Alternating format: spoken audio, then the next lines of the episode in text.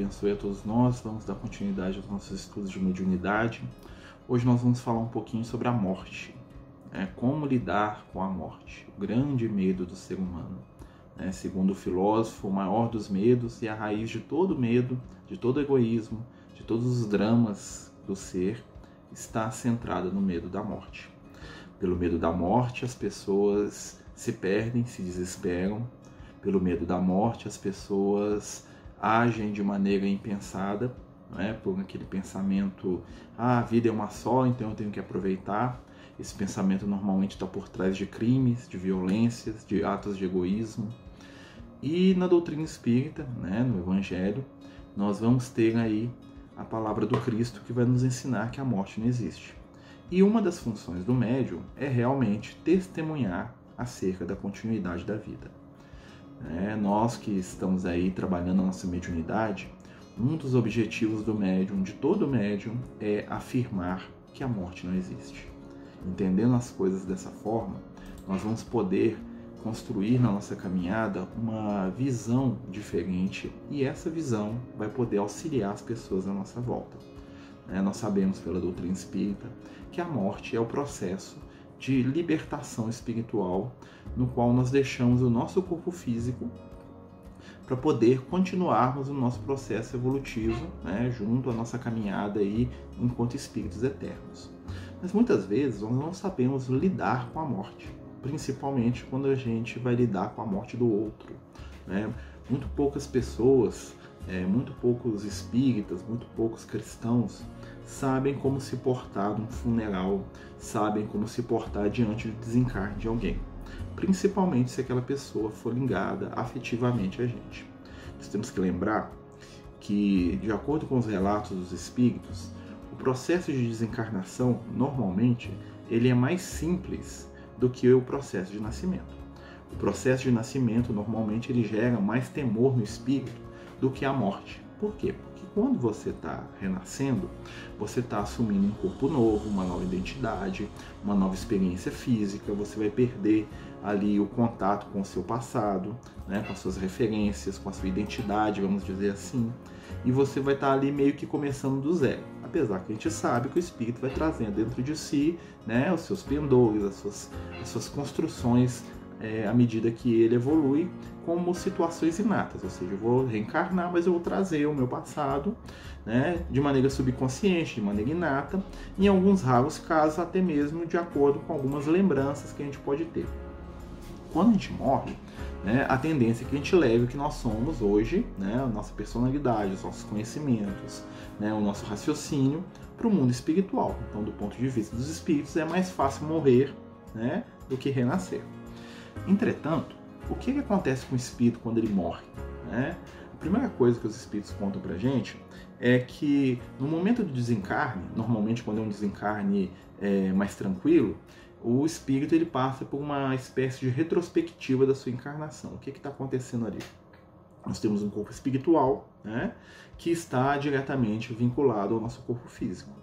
E quando nós desencarnamos, quando a gente morre, as informações que estão contidas no nosso corpo físico, sejam elas as lembranças, sejam elas as nossas escolhas e atitudes diante né, dos processos da nossa vida, por exemplo. É, além daquilo que eu lembro, que eu aprendi, que eu estudei, que eu conheci, os livros que eu li, o aprendizado que eu tive, o meu corpo físico ele também absorve conhecimento e informação. Ou seja, se eu fui desregrado, se eu fui um beberrão inveterado, se eu fui um usuário de droga, se eu fui alguém que, que cuidou do meu corpo, toda essa informação ela vai se transferir para o nosso corpo espiritual. É, ela se transfere no dia a dia, mas ali, no momento do desencarne, vamos dizer assim, que é uma trans, transferência, né, uma transfusão, uma transferência maior de informação. E aí o espírito, ele vai passar por uma retrospectiva da vida dele, ele vai como se a vida dele passasse pelos olhos dele, né? Alguns espíritos dizem que eles se lembram lá dos fatos mais marcantes da, da vida, e aí, né, ele vai conseguir ali seguir em frente. Muitos espíritos, quando desencarnam, eles ficam presos ao corpo físico. Por que, que eles ficam presos? Porque o processo mental dele, a existência dele, foi toda material. Nós vivemos em espírito, de acordo com aquilo que o Emmanuel fala, né? vivemos em espírito onde projetamos o nosso pensamento. Dessa forma, Aonde estiverem as nossas ideias, os nossos conceitos, onde estiverem as nossas escolhas, nós vamos estar vinculados. A maioria dos espíritos que morrem, né, a maioria de nós que morrem, normalmente fica presa no plano físico, porque as suas ideias, os seus pensamentos, os seus desejos são todos materiais. Né? Por isso que muitas vezes a espiritualidade fala para gente que a gente precisa, enquanto médium, uma das tarefas do médium, conscientizar as pessoas de que existe uma realidade espiritual. Quando a pessoa sabe que existe uma realidade espiritual, ela vai se preparar, ela vai ter uma abertura para poder perceber o mundo que está, vamos dizer assim, depois da vida. A maioria das pessoas, como mentalmente está vinculada às questões do dia a dia, o dinheiro, o abrigo, o namorado, a mulher, o filho, a casa, o carro para pagar, aquela coisa toda, né? Ele vai ficar preso àquilo. E ele sair dessa situação é muito difícil. Tão difícil quanto é, por exemplo, para alguns de nós, visitar uma casa espírita, uma igreja, um templo. Né? A gente pode notar que nós temos muitos conhecidos, né? quem, quem já deve ter é, contato com a doutrina ou com alguma religião, e sempre temos aqueles conhecidos que falam para a gente assim: olha, eu vou lá um dia, olha, é, eu preciso ir lá, mas nunca vai. É, eu mesmo tenho uma amiga minha de trabalho que tem mais de 20 anos que ela fala que vai visitar a casa espírita que eu participo. E sempre que eu encontro com ela, ela fala: Ah, eu vou lá um dia. Não, tem que ir, estou marcando. E o que, que acontece? Ela não consegue sair, né? apesar de ter vontade, né? mas é uma vontade frágil. E aí o que, que acontece? Aí tem uma festa, tem isso, tem aquilo, tem uma, né? tem uma diversão, tem um, um problema do filho. E a pessoa não consegue sair daquele mundinho. E aí ela fica vinculada mentalmente ao que? As realidades do dia a dia. Tá errado? Não. Mas ela não fez um esforço para poder ir um pouco além. Né? Nós sabemos que o, o Emmanuel fala para gente que a disciplina se traduz em espontaneidade. O despertar espiritual, a percepção das questões do espírito, também se traduzem em disciplina. Nós temos que disciplinar o nosso espírito, a nossa mente, a lidar com as questões do espírito imortal, porque senão, quando a gente reencarnar, nós vamos apresentar as mesmas dificuldades que temos aqui na matéria. Uma pessoa que tem dificuldade de se espiritualizar aqui né? Que está sempre deixando para depois. Quando ela chegar no plano espiritual, ela vai continuar fazendo a mesma coisa. Ela vai ficar prestando atenção nas coisas da matéria, nos mesmos problemas que ela estava presa aqui enquanto encarnada, e vai sempre estar tá falando para a espiritualidade: ah, depois eu procuro saber disso, depois eu vou atrás, eu quero ficar aqui que eu tenho que cuidar do meu filho, do meu irmão, do meu cunhado, do meu carro, da minha casa. E aí as pessoas ficam presas. Lembrem, né? Nós somos no plano espiritual exatamente aquilo que nós somos no plano físico se essa mudança, se esse despertar para o espírito não começar agora, nós vamos ter dificuldade para poder fazer isso no mundo espiritual, tá certo?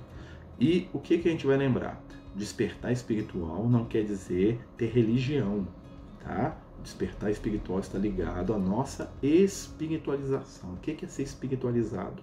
é lembrar que nós fazemos parte de uma realidade que é maior do que isso aqui que está à nossa volta, que existe uma vida depois dessa vida e que a nossa vida real é a vida espiritual. Ou seja, tudo que nós fazemos aqui hoje tem por objetivo a construção e o aprimoramento com vistas à nossa realidade espiritual. A vida material é um instrumento de aprimoramento com vistas ao espiritual. É para isso que nós estamos encarnados aqui. Quando a gente começa a introjetar isso, nós começamos a observar a vida de uma forma diferente. E a gente começa a sofrer menos. E a gente começa realmente fazer o processo de espiritualização que a gente tanto quer. Tá certo? E aí, né, nós vamos continuar falando um pouco sobre essa questão do desencarne. É muito importante a gente saber lidar com a morte né? Porque é como nós vamos lidar com a morte do outro e inclusive com a nossa, porque um dia nós vamos ter que ir para lá, né? Como a, a, gente não vai ficar aqui para semente, como se diz, né?